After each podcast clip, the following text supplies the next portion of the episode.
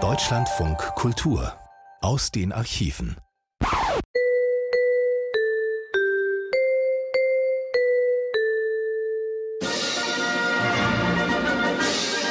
Volk ohne Farbfilm. 70 Jahre nach dem Volksaufstand in der DDR.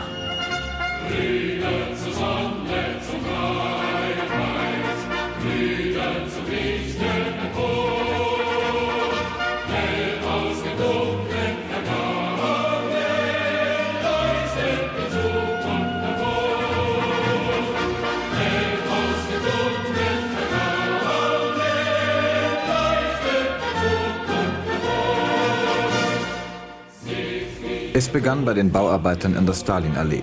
Dort bildete sich in den Morgenstunden des 16. Juni, Dienstag also, der erste Demonstrationszug.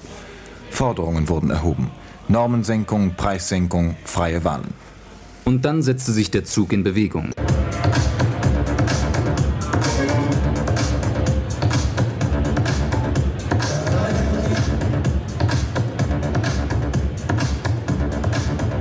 Immer mehr Arbeiter schlossen sich an.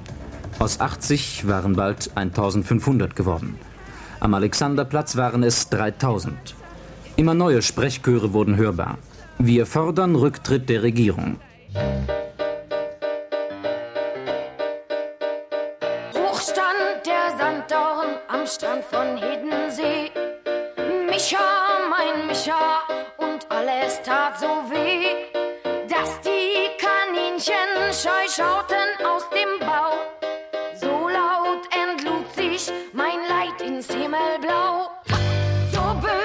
Stampfte mein nackter Fuß den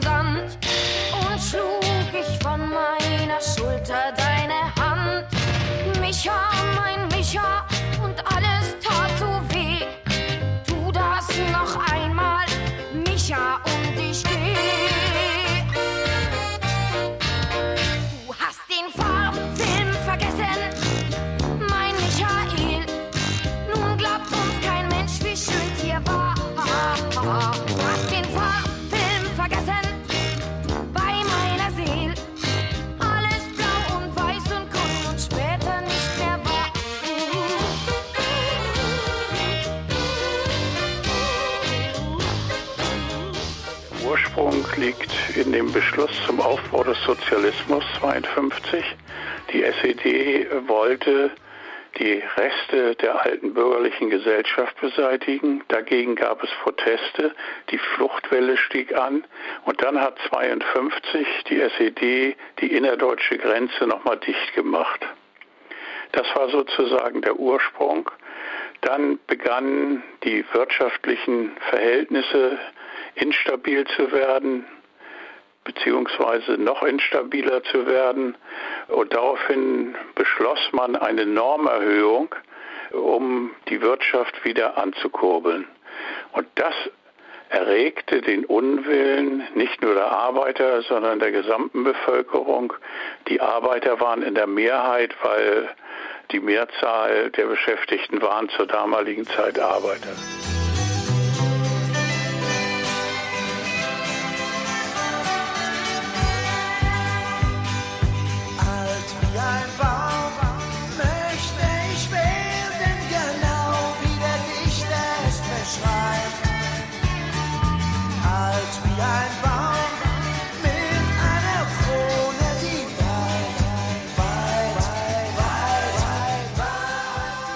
In der Dimitrowstraße, da war der erste Panzer.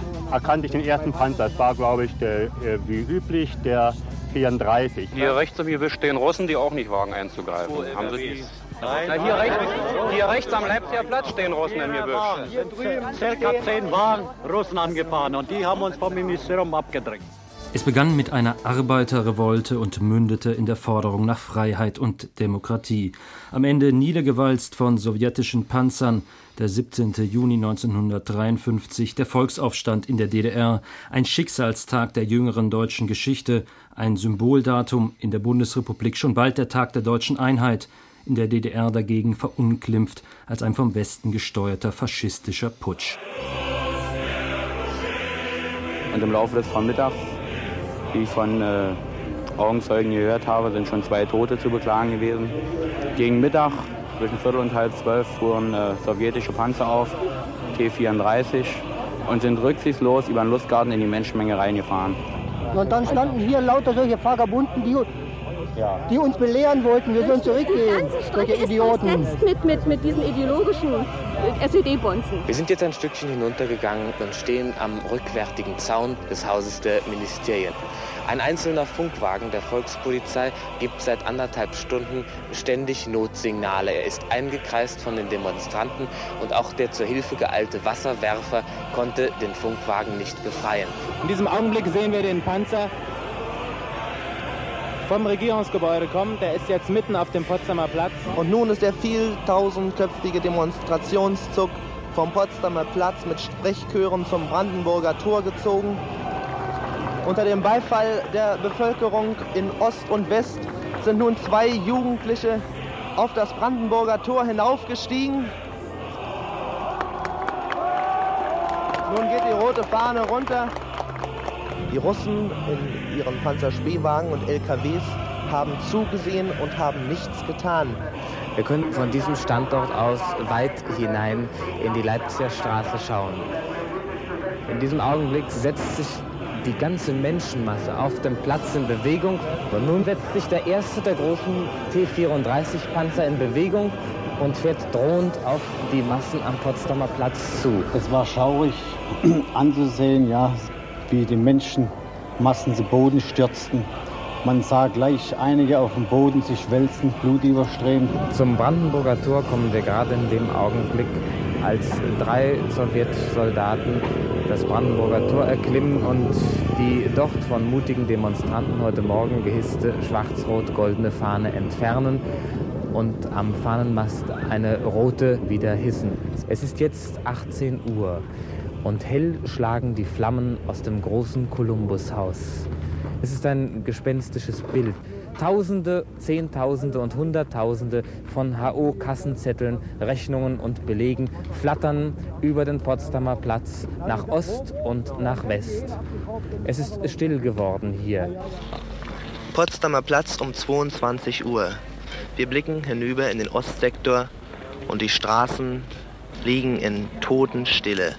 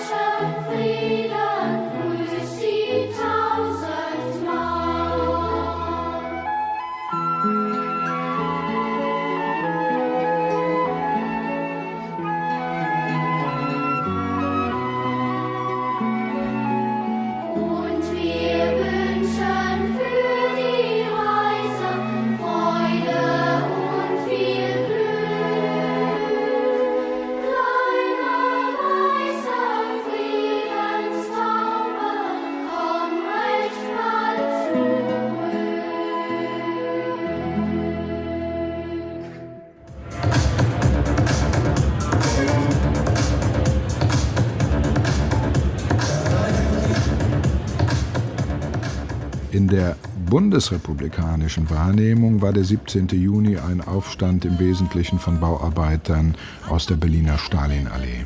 Wir wissen aber durch die Einsendungen, die zu uns gekommen sind, dass sehr viele Städte, fast alle Städte der damaligen DDR bis hinunter in dörfliche Regionen sich dieser Aufstandsbewegung angeschlossen hatten. Und insofern stellt das Ergebnis dieser Serie auch eine gewisse Revision dieser spezifisch bundesrepublikanischen Wahrnehmung des 17. Juni dar.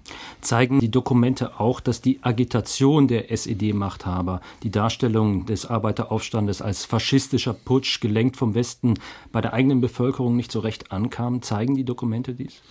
Ja, ich glaube, das kann man sagen, obwohl diese Dokumente, und das ist ein Charakteristikum fast aller Briefe und Schilderungen, die uns erreicht haben, es sind sehr nüchterne Schilderungen von Menschen, die ihre Berichte gar nicht in einen stark reflektierenden Zusammenhang stellen. Sie schildern einfach, wie sie meistens in Kindertagen als Schüler den Aufstand wahrgenommen haben. Also da schreibt äh, jemand und kam ich aus der Schule und plötzlich sah ich hinter der nächsten Ecke einen sowjetischen Panzer stehen. Also das sind sehr alltägliche, sehr nüchterne, leidenschaftslose Schilderungen. Übrigens, sie kommen nicht nur von Menschen, die daran beteiligt waren, auf Seiten der Aufständischen oder ihre Sympathie für die Seite der Aufständischen zeigen. Es hat auch den einen oder anderen Brief gegeben von Menschen, die dem vergangenen SED-Regime nahestanden und die auch in gewisser Weise rechtfertigende Schilderungen abgegeben haben.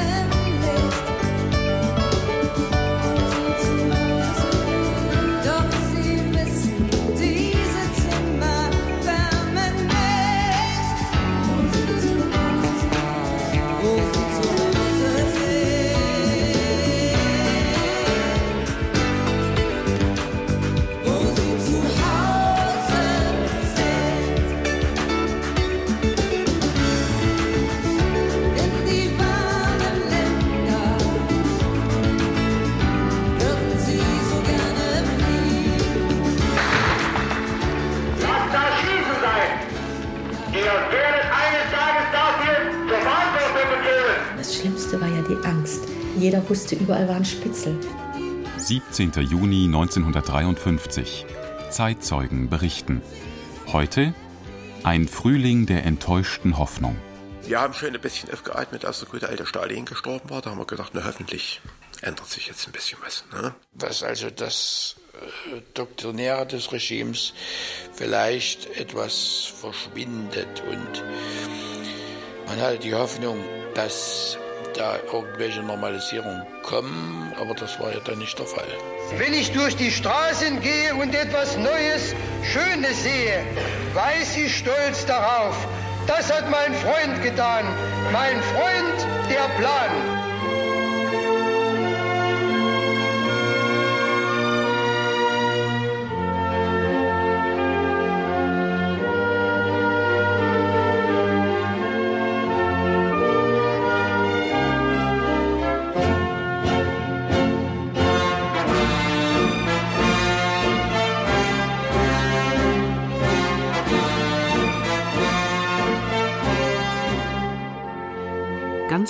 Es auf dem Lande, wo zum Teil ganze Dörfer geflüchtet sind.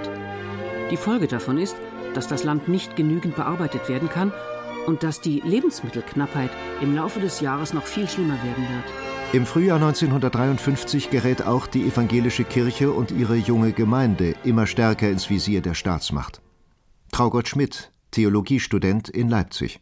Vor einem Forum an der Universität Leipzig geriet ein Student in ein Kreuzverhör. Sie sind Christ und glauben, was in der Bibel steht? Antwort Ja.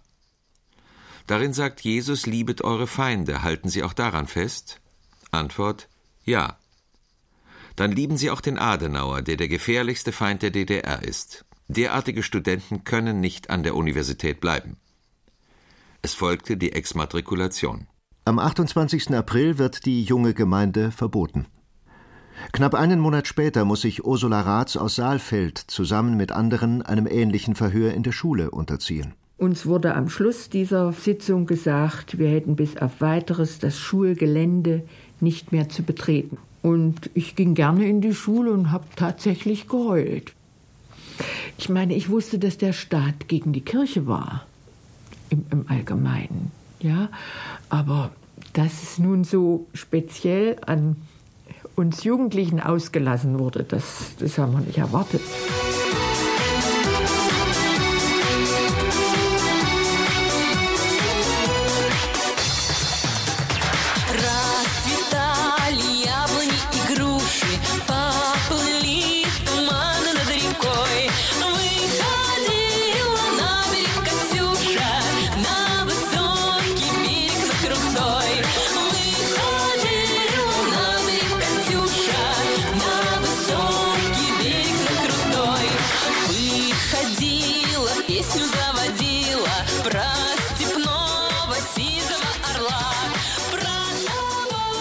Die Mutter des damals zehnjährigen Klaus Kordon betreibt eine Kneipe in Berlin-Prenzlauer Berg und warnt den Sohn immer wieder davor, in der Schule zu erzählen, was er in der Kneipe hört. Sie hat auch mal so einen schönen Satz zu mir gesagt, in der Schule erfährst du, wie alles zu sein hat und im wirklichen Leben, wie alles ist.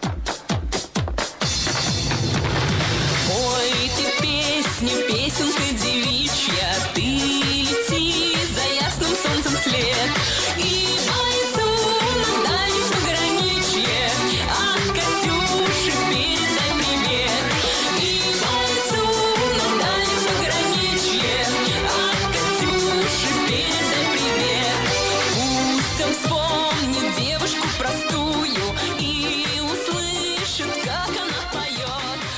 In der Arbeiterschaft wächst mit dem Leistungsdruck ebenfalls die Unzufriedenheit. Erhard Schmidt ist Bergmann im Mansfelder Revier. Ausgesuchte Funktionäre bekamen den Parteiauftrag, den Kumpels zu demonstrieren, dass die bisherigen Arbeitsnormen zu niedrig sind und die Leistungssteigerung demzufolge eine Notwendigkeit ist. Diese demonstrierten sogenannte Stoßschichten, waren aber unreell und von den Kumpels nicht täglich zu schaffen. Am 28. Mai beschließt die SED-Führung, die Arbeitsnormen zu erhöhen. Bernhard Dahlke hat Verständnis für den Unmut der Kollegen, hält die Entscheidung aber für richtig. Ich habe das als ungerecht empfunden, aber habe dann trotzdem mich dafür eingesetzt, dass das im Interesse des Staates durchgesetzt wird. Ich habe den Kollegen mit Nachdruck gesagt, ja, wir müssen das so machen. Sonst kommen wir nicht in diese Lebensverhältnisse rein. Aber das war natürlich ein Reden gegen die Wand. Wir haben gesehen, wie die Stalin-Doktrin auf den Baustellen durchgesetzt hat. Das war eine sehr kritische Zeit. Werner Dahlke, Leiter einer Jugendbrigade auf den Baustellen der Stalinallee in Berlin. Da gab es Qualitätsmängel, eine Hölle und Fülle. Das war nicht mehr eine deutsche Qualitätsarbeit.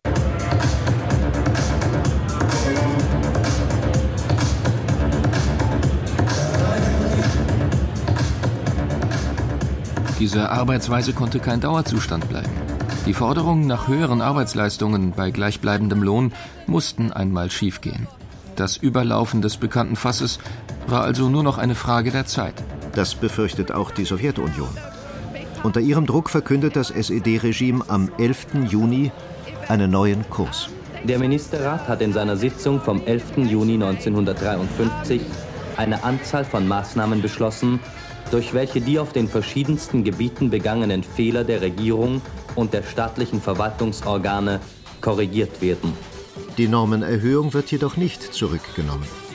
Das aber wollen die Bauarbeiter vom Block 40 der Stalinallee nicht mehr hinnehmen. Harry Springstubbe, damals Maurerlehrling. Am 15. Da war eine Zusammenkunft und die fand auf einem Schiff statt, auf dem Müggelsee. Damit also niemand äh, uns belauschen konnte oder, oder, oder abhören konnte. Und da wurde beschlossen, am 16. zu streiken.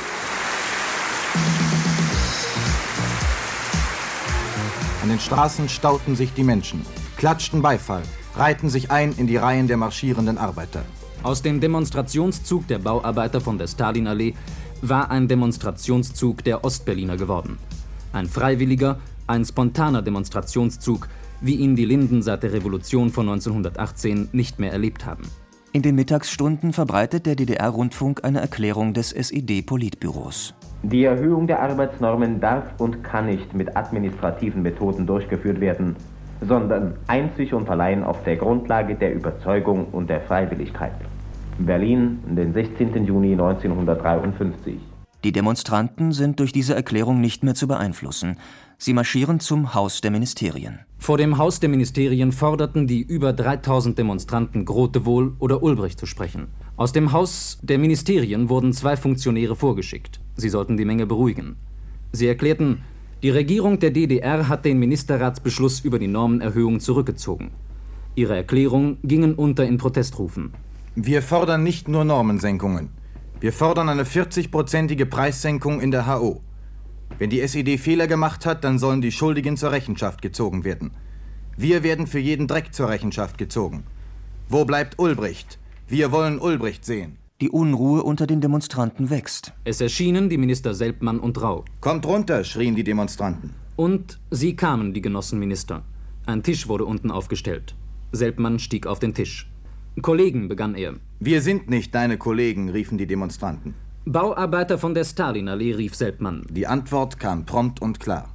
Wir sind nicht nur die Bauarbeiter. Wir sind die Arbeiter von Ostberlin. Wir sind die Bevölkerung.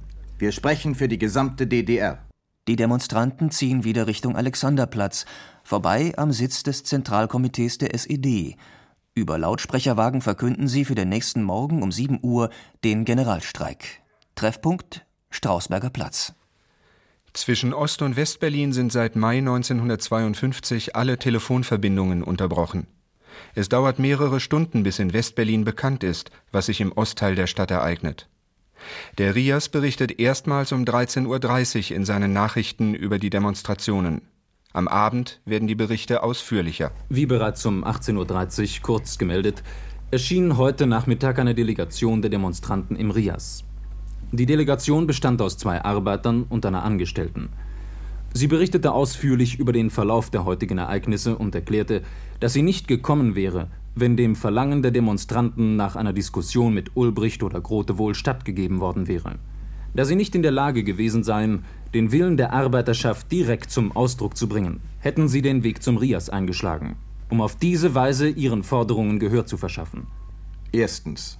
Auszahlung der Löhne bei der nächsten Lohnzahlung bereits wieder nach den alten Normen. Zweitens. Sofortige Senkung der Lebenshaltungskosten. Drittens. Freie und geheime Wahlen. Viertens.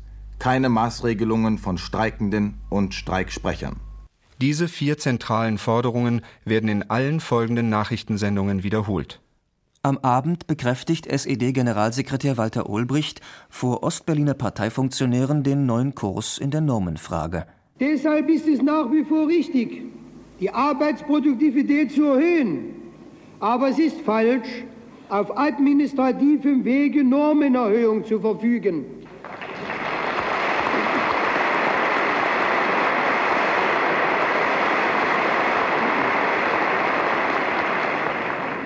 Deshalb hat das Politbüro der SED beschlossen, der Regierung vorzuschlagen, die Anordnungen der einzelnen Ministerien auf obligatorische Erhöhung der Arbeitsnormen als unrichtig aufzuheben. Wir sind der Meinung, dass eine Erhöhung der Normen nur auf der Grundlage der Überzeugung und der Freiwilligkeit erfolgen kann. In den Abendstunden des 16. Juni gibt es immer wieder Demonstrationen und Menschenansammlungen im Stadtzentrum von Ostberlin. Es kommt zu Handgreiflichkeiten und Ausschreitungen. Um Mitternacht befiehlt das Präsidium der Volkspolizei für den kommenden Tag ab 7 Uhr volle Alarmstufe.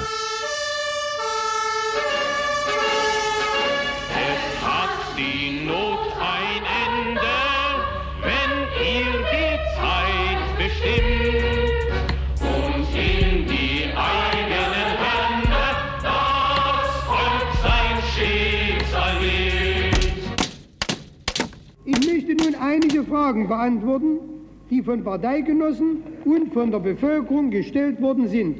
Erste Frage. Worin besteht die Wendung in unserer Politik? Die Wendung besteht darin, dass wir die fehlerhafte politische Linie entschieden ändern, eine neue politische Linie ausarbeiten und dabei feststellen, in dem Bestreben, die für die Arbeiterklasse und die Werktätigen erreichten historischen Erfolge zu sichern und in schnellem Tempo weiterzuentwickeln, sind wir zu weit vorgeprellt.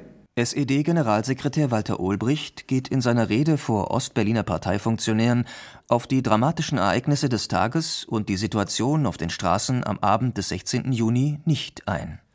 Selbst zu diesem Zeitpunkt erkennt die Partei und Staatsführung nicht die drohende Gefahr des Volksaufstandes.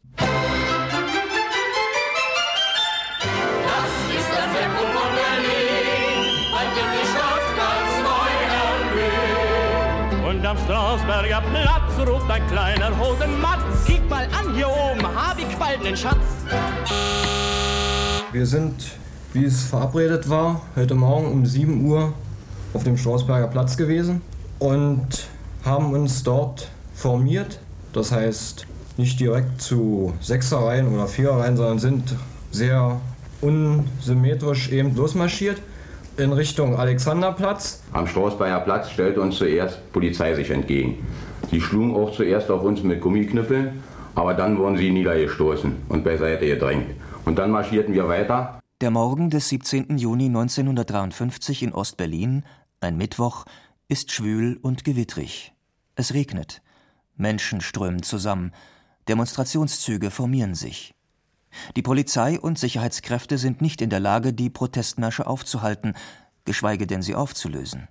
Die SED-Führung glaubt, der Unruhe unter der Arbeiterschaft in der üblichen Weise Herr werden zu können. Sie lässt Funktionäre in die Betriebe und auf die Straßen ausschwärmen, um die aufgebrachten Arbeiter zu beschwichtigen.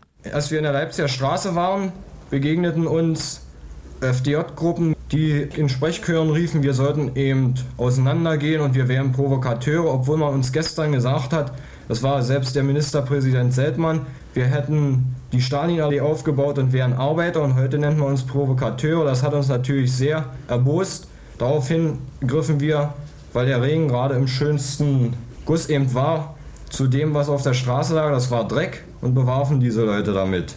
Die Polizei verhielt sich dann ruhig. Wir haben uns selber danach auch wieder beruhigt gehabt. Und es wurden die Rufe laut, also nicht mit Steinen werfen und nicht schlagen. Und die, wir haben denen klar gemacht, dass wir doch Söhne des gleichen Volkes wären und warum sie denn auf uns einschlägen. Und wir könnten das nicht verstehen. Sie sollten sich doch mit uns solidarisch erklären und sollten sich doch uns anschließen. Etwa 100.000 Menschen gehen in Ostberlin an diesem Tag auf die Straße. Teile der Belegschaften aller großen Betriebe marschieren mit. Auch die Arbeiter aus dem Stahl- und Walzwerk Hennigsdorf machen sich zu Fuß auf den Weg ins 33 Kilometer entfernte Stadtzentrum Ostberlins. Es war 7 Uhr vormittags. Das ganze Werk wusste gleich Bescheid. Wir Walzer hatten die Zangen weggeschmissen und vom Ofen, die sind gleich gekommen, von der Grube, alles. Also jedenfalls waren wir etliche tausend Mann gewesen und sind aus dem Werk rausmarschiert, die Straße lang und haben gerufen alles, dass die Bevölkerung mitkommt und so, sind so sehr viele Bevölkerung mitgekommen. Und dann sind wir nach LEW vorbeigekommen.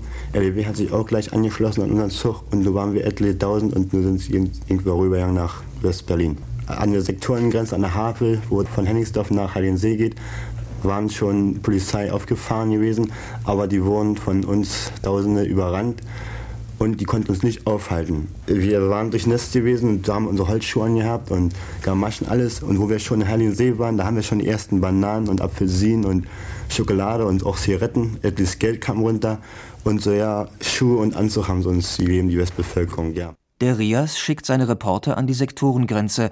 Seit 7 Uhr berichtet der Sender jede halbe Stunde über den Aufstand in Ostberlin. Da gehen Tausende von Menschen, denen der Regen überhaupt nichts ausmacht. Der strömende Regen, der stellenweise in einen ausgesprochenen Guss übergegangen ist, wo es mit Eimern geschüttet hat, wie der Berliner sagt. Die Männer und Frauen und Mädchen kommen genauso, wie sie heute früh sich in die Arbeitskleidung geworfen haben mit ihren blauen Anzügen. Ein großer Teil hat die blauen Schutzbrillen noch, so wie sie morgens vor den Feuerkesseln gestanden haben. Wo arbeiten Sie denn? Hennigsdorf, Stalin, alles da!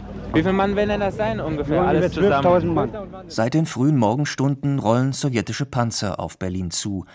Ihr Ziel ist zunächst das Hauptquartier der sowjetischen Besatzungsmacht in Berlin-Karlshorst. In allen Garnisonen und bei den Truppen im Manövergelände löst das sowjetische Oberkommando erhöhte Gefechtsbereitschaft aus. Die Einsatzkommandos der kasernierten Volkspolizei werden zur Verstärkung der Polizeitruppen in Ostberlin aus dem Umland abkommandiert. Walter Ulbricht und führende Mitglieder des Politbüros befinden sich seit den frühen Morgenstunden ebenfalls in Berlin-Karlshorst. Gemeinsam mit der sowjetischen Führungsspitze beraten sie den möglichen Einsatz der deutschen Polizei und Sicherheitskräfte und der sowjetischen Truppen. Wie am Vortag marschieren die Demonstranten zum Haus der Ministerien. Sie wollen die Regierung sprechen. Fritz Schenk, Mitarbeiter der staatlichen Plankommission. Der Platz vor dem Haus der Ministerien war voll von Menschen und äh, wir mussten uns in die oberen Stockwerke zurückziehen, um dem Steinhagel zu entgehen. Bis in die zweite Etage waren von einem äh, nahegelegenen Trümmergrundstück Ziegelsteine und Gesteinsbrocken geholt worden und flogen zum Fenster rein. Äh, da musste man sehr vorsichtig sein. Was an äh, Ministern und Regierungsfunktionären in diesem Hause war, war sich einig darüber, dass es nur noch eine Rettung gab, nämlich durch die Rote Armee. Es ist jetzt äh, 10 Uhr und 26 und der Regen setzt am Potsdamer Platz auch wieder ein. Hier, hier rechts am Gebüsch stehen Russen, die auch nicht wagen einzugreifen. Haben Sie die? Ja. Ah, nein, die Panzerwagen sind weiter hinten aufgefahren, Panzerspähwagen. Ja, das sind Panzerspähwagen, die aber offensichtlich der sogenannten Volksarmee gehören. Das sind keine Nein, Russen. hier, rechts, hier rechts am Leipziger Platz stehen Russen im Gebüsch. Hier drüben circa zehn Wagen Russen angefahren und die haben uns vom Ministerium abgedrängt. Ah, Sie waren mit vom Ministerium? Jawohl, ja? jawohl, jawohl. Ja. Und wie hat sich das da im Einzelnen abgespielt? Ja, weil wir da im, weil wir da im Rand wollten, nicht? Und da ist die po po Polizei eine Kette gebildet und haben mit den Knippels äh, geschlagen, nicht? Und wo sie die Menge schlecht bewältigen konnten, da kamen Russen, äh, eben Russen, da LKWs. Gegen 10 Uhr greifen die sowjetischen Truppen in Ostberlin in das Geschehen ein. Oberste Devise: Stärke demonstrieren, aber keine Gewalt. Dennoch eskaliert die Situation bei einer spontanen Versammlung am Lustgarten. Und dann auf einmal brüllten die Leute von oben, von der Galerie, also von der Tribüne aus, Panzer kommen. Und da sprengten die russischen T-34 ungefähr 15 Stück in die Menge hinein. Den ersten Toten hatten wir gehabt, wie wir zum Brandenburger Tor fuhren. Da kamen sieben Panzer Spähwaren und fuhren von hinten in unseren Zug rein. Und da war der erste Tod gewesen. Und gleich daraufhin kam von der Universität FDJler raus und den schlugen wir natürlich gleich nieder aus Rache. Und der Arbeiter, der war vollkommen zerfahren, also das heißt, der Kopf war vollkommen breit gefahren. Das heißt, dass, dass die Panzer über die Menschen weggerollt Jawohl. sind? Haben Sie auch beobachtet, dass geschossen worden ist? Also Nein, geschossen ist noch nicht worden. Aber gegen Mittag, so gegen Viertel zwölf, fuhren äh, sowjetische Panzer auf, T-34, und sind rücksichtslos über den Lustgarten in die Menschenmenge reingefahren. Der Aufstand hält an.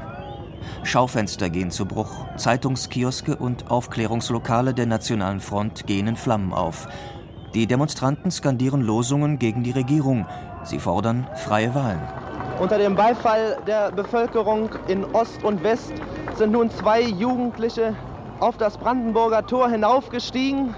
Sie arbeiten nun an den Fahnenschnüren und immer in Deckung der Fahnenstange versuchen sie sich zu schützen vor eventuellen Schüssen des sowjetischen Militärs, das immer noch auf der Ostseite des Brandenburger Tors in vielleicht 50 Meter Entfernung steht.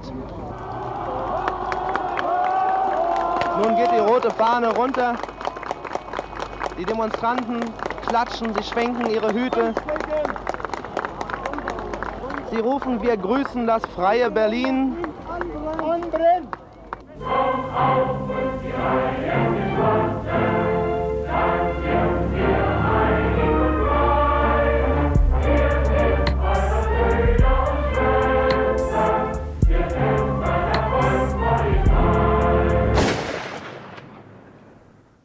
Bierlin zuckte die Achseln.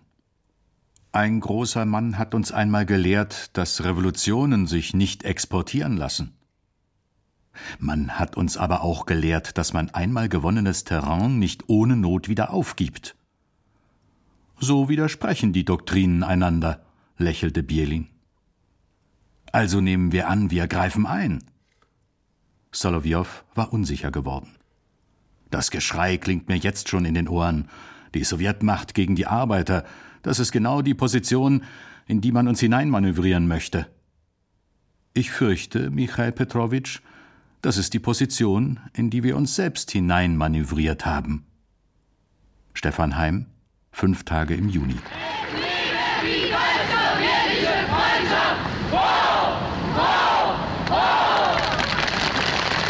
Befehl des Militärkommandanten des sowjetischen Sektors von Berlin für die Herbeiführung einer festen öffentlichen Ordnung im sowjetischen Sektor von Berlin wird befohlen ab 13 Uhr des 17. Juni 1953 wird im sowjetischen Sektor von Berlin der Ausnahmezustand verhängt. Ebenso werden Menschenansammlungen mit mehr als drei Personen in der Öffentlichkeit verboten. Von 21 Uhr abends bis 5 Uhr morgens gilt eine Ausgangssperre. Diejenigen, die gegen diesen Befehl verstoßen, werden nach den Kriegsgesetzen bestraft. Militärkommandant des sowjetischen Sektors von Berlin, Dibrova, Generalmajor. Seit 13 Uhr am 17. Juni 1953 gilt im Ostteil Berlins und in der DDR das Kriegsrecht. In 167 der 217 Stadt- und Landkreise verkünden die sowjetischen Kommandanturen den Ausnahmezustand. Für diese Zeit übernimmt die Sowjetunion wieder die oberste Regierungsgewalt.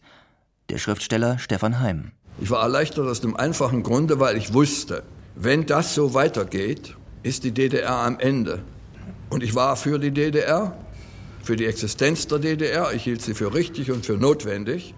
Und in dieser Situation hielt ich auch das Eingreifen der sowjetischen Panzer für notwendig. Nur das massive Eingreifen sowjetischer Truppen rettet die SED-Regierung. Es heißt, Walter Ulbricht habe die Macht schon als verloren betrachtet. Um 14 Uhr wird im DDR-Rundfunk eine Erklärung von Ministerpräsident Otto Grotewohl verlesen. Der Anlass für die Arbeitsniederlegung der Bauarbeiter in Berlin ist durch den gestrigen Beschluss in der Normenfrage fortgefallen.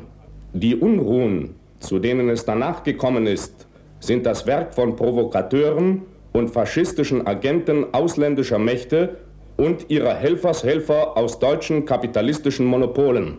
Die Regierung fordert die Bevölkerung auf, erstens, die Maßnahmen zur sofortigen Wiederherstellung der Ordnung in der Stadt zu unterstützen und die Bedingungen für eine normale und ruhige Arbeit in den Betrieben zu schaffen. Zweitens, die Schuldigen an den Unruhen werden zur Verantwortung gezogen und streng bestraft. Die Arbeiter und alle ehrlichen Bürger werden aufgefordert, die Provokateure zu ergreifen und den Staatsorganen zu übergeben. Folgten die Arbeiter der SED-Logik, müssten viele von ihnen sich selbst als faschistische Agenten bezichtigen. Die Kluft zwischen Regierung und Volk wächst. Von einem Hochhaus können wir den ganzen Potsdamer Platz überblicken und tief hineinschauen in die Leipziger Straße. Dort stehen drei schwere russische Panzer und dahinter eine unendliche Kolonne von LKWs mit Volkspolizei. Die Volkspolizei ist nun abgesessen und die Leipziger Straße zum Potsdamer Platz hin marschiert und bildet nun eine Schützenkette quer durch die Grünanlagen, beinahe bis hinüber zu den Ruinen der Reichskanzlei. Auf dem Damm stehen sowjetische Soldaten, genau wie die Volkspolizei mit Karabinern im Anschlag und davor eine vieltausendköpfige Menschenmenge von Westberlinern und Ostberlinern, die Freiheitslieder singen und Freiheitsparolen in den Ostsektor hinüberrufen, zum Teil auch durch Lautsprecherwagen in russischer Sprache die russischen Offiziere und Mannschaften ansprechen. Die Situation in Ostberlin beruhigt sich nicht. Immer wieder drängt die Menge gegen die Regierungsgebäude in der Leipziger Straße. Die Volkspolizei schießt auf die Demonstranten. Es war schaurig anzusehen, ja, wie die Salben dann hintereinander losgingen und die Menschenmassen zu Boden stürzten. Man sah gleich einige auf dem Boden sich wälzen, blutüberströmt. Alles äh, hat nach Sanitäter, nach Polizei gerufen und man hat die Leute schwer durchblutet, hat man sie angeschleppt und in die Wagen eingebracht.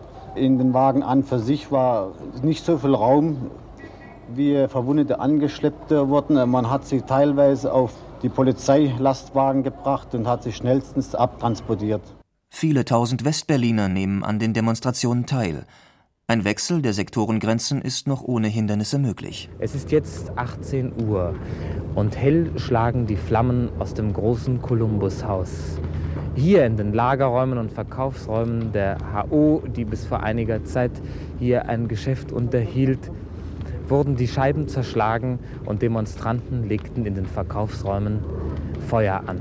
Tausende, Zehntausende und Hunderttausende von HO-Kassenzetteln, Rechnungen und Belegen flattern über den Potsdamer Platz nach Ost und nach West. Zu einer kuriosen Situation kommt es an der Sektorengrenze. Die Westberliner Polizei nimmt den stellvertretenden Vorsitzenden des Ministerrates der DDR, Otto Nuschke, in Schutzhaft. Herr Nuschke, hier ist West-Berlin. Wie sind Sie nach Westberlin reingekommen, freiwillig? Nach Westberlin, ich wurde geraubt. Mein Auto wurde aus dem Ostsektor von einer erregten Menge Westberliner nach äh, Westberlin geschleppt. Wann glauben Sie, werden Sie die Kontrolle über die Lage wieder haben im Sowjetsektor? Die haben wir bereits. Haben Sie bereits? Ja. Ist die Regierung mit dem Einsatz sowjetischer Panzer in Ostberlin einverstanden? Selbstverständlich. Warum selbstverständlich? Selbstverständlich, weil sie ein Interesse daran hat, dass Ruhe und Ordnung zurückkehren. Und wenn das nicht mit polizeilichen Mitteln möglich ist, dann muss eben selbstverständlich die Besatzungsmacht und jede Besatzungsmacht ihre Machtmittel einsetzen. Das ist ganz selbstverständlich. Um 21 Uhr sind die Straßen Ostberlins wie leergefegt. Etwa 20.000 sowjetische Soldaten und 15.000 Angehörige der kasernierten Volkspolizei sind im Einsatz. Da ich in der Mendelssohnstraße gewohnt habe, war für mich der nächste Bahnhof Alexanderplatz. Bin früh morgens, ich weiß nicht, um sechs herum hingegangen, ist nichts gefahren.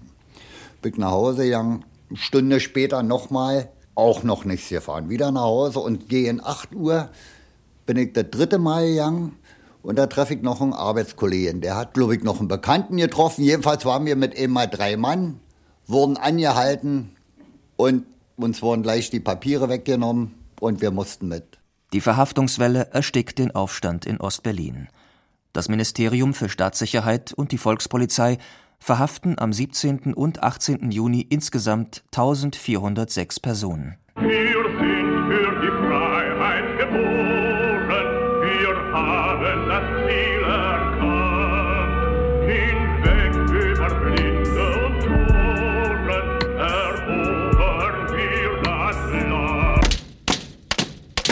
Ich kam am 17. am Finanzamt Magdeburg an und da sah ich einen Haufen Menschen. Und äh, ich wurde erst äh, angegriffen. Sie glaubten, ich war einer von ihren Gegnern. Und ich zeigte aber meinen Ausweis, wer ich war. Und daraufhin hoben sie mir auf die Schultern, sagten, machst du mit? Ich sage, jawohl, ich mache mit. Die Stimmung der Masse war großartig. Man kann nicht sagen, dass dort, äh, wenn man in den Zeitungen liest, nicht wahr, in der Ostzeitung liest, es wären Saboteure und, und äh, Deservanten und, und Spione.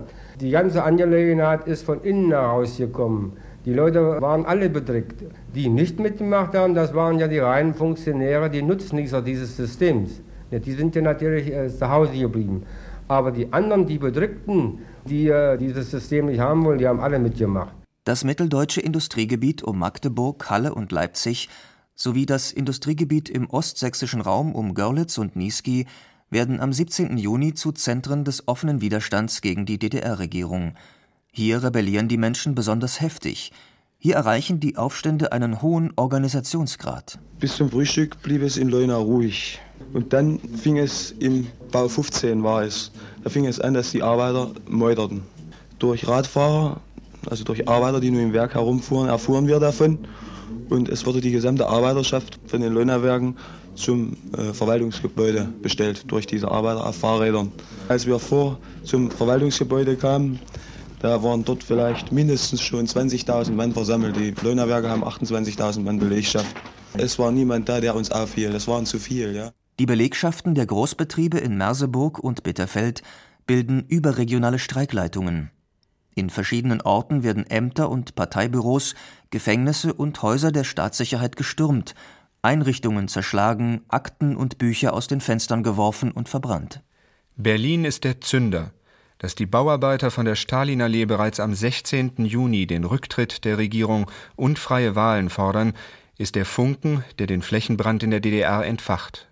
Doch im Unterschied zu den Industriezentren in der Provinz ist der Aufstand in Ostberlin nicht so straff organisiert. Im mitteldeutschen Raum, also um Halle, in Halle, Bitterfeld und dann auch in Görlitz, auch in Leipzig, da sind äh, die Arbeiter sehr schnell dazu übergegangen, auch die kommunalen Verwaltungen in Besitz zu nehmen. Überall dort setzen sich auch sofort wieder die alten politischen Strukturen durch, sagt der Historiker Erhard Neubert. Man hat ja immer nur wenige Stunden Zeit, weil die Sowjets dann sehr schnell kamen.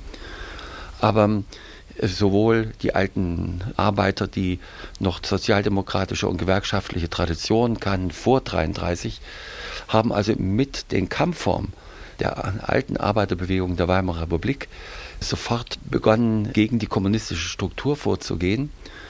Und es tauchen an allen Stellen auch wieder die inzwischen zu Blockparteien heruntergekommenen bürgerlichen Parteien auf. Mitglieder der CDU und der LDPD versuchen etwa in Stadtverwaltungen sich wieder unabhängig zu machen. Manchmal versuchen sie sich auch an die Seite der Arbeiter zu stellen, sodass im Grunde man merkt, die Leute wollen eine gesellschaftliche und eine politische Struktur, wie sie vor der Kommunisierung oder Sozialisierung gewesen ist. Und das ist in der Provinz äh, teilweise besser gelungen als in Berlin. Bis Ende Juni 1953 verhaften die Sicherheitskräfte der DDR mehr als 6000 Personen. Die Angaben über die Zahl der Todesopfer bewegen sich zwischen 50 und 125. 18 Personen lässt die sowjetische Besatzungsmacht standrechtlich erschießen. Trotz Ausnahmezustandes und Verhaftungswelle kommt es bis in den Juli hinein in der DDR zu Streiks. Wir haben Rebellionen, Aufstände, Ansätze von Revolutionen und manchmal auch kleinere Aktivitäten, also dass es in manchen Orten nur Versuche gab, ein Gefängnis zu stürmen, in etwa 700 Orten. Die DDR hat dann später behauptet, dass es nur in 200 Orten zu Ausschreitungen gekommen wäre. Das stimmt alles nicht, sondern es war wirklich sehr viel breiter. Und auch die Zahlen, die wir zusammenrechnen, die aktiv Beteiligten, liegen über einer Million.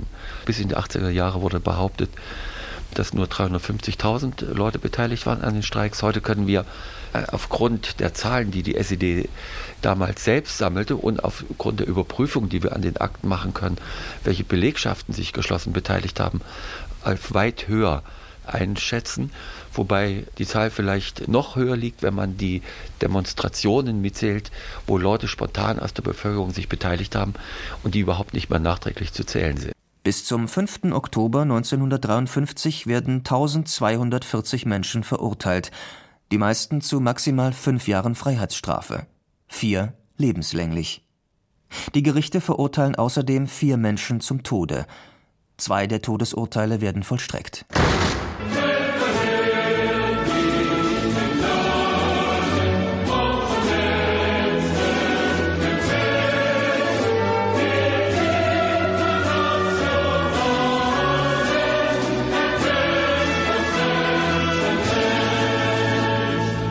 Volk ohne Farbfilm. 70 Jahre nach dem Volksaufstand in der DDR. Das war's für heute von den Archiven.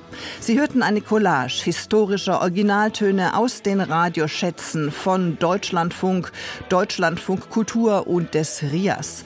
Mein besonderer Dank geht an dieser Stelle an meinen Kollegen Wolf Sören Treusch, dessen Zeitfragen-Dokumentation zu den Ereignissen rund um den 17. Juni 1953 eine wahre Fundgrube war. Im nächsten Podcast, tja, da sage ich nur, ich bin ein Berliner. John F. Kennedy bei seinem vielbejubelten Auftritt vor dem Schöneberger Rathaus in Berlin. 60 Jahre ist das dann her. Wir spulen zurück. Ich bin Isabella Kohler und sag Tschüss und bis zum nächsten Mal.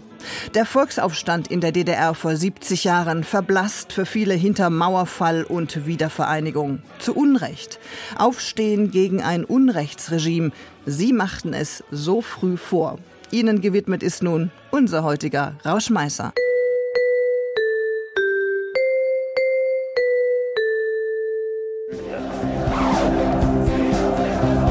Mein Ziel bleibt die Einheit unserer Nation.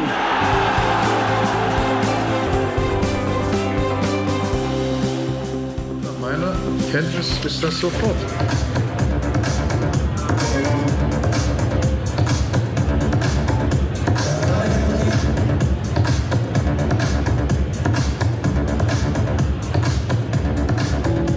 Hier ist das erste deutsche Fernsehen mit der Tagesschau.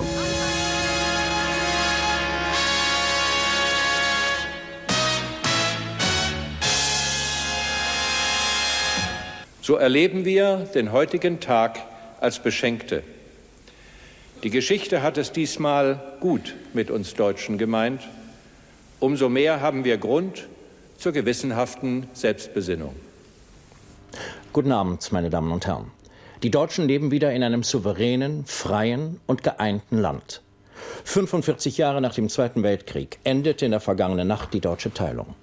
Die DDR und die Bundesrepublik vereinigten sich zu einem Staat. Die Einheit wurde in Berlin und anderen Städten mit bewegenden Zeremonien und fröhlichen Volksfesten gefeiert. Strand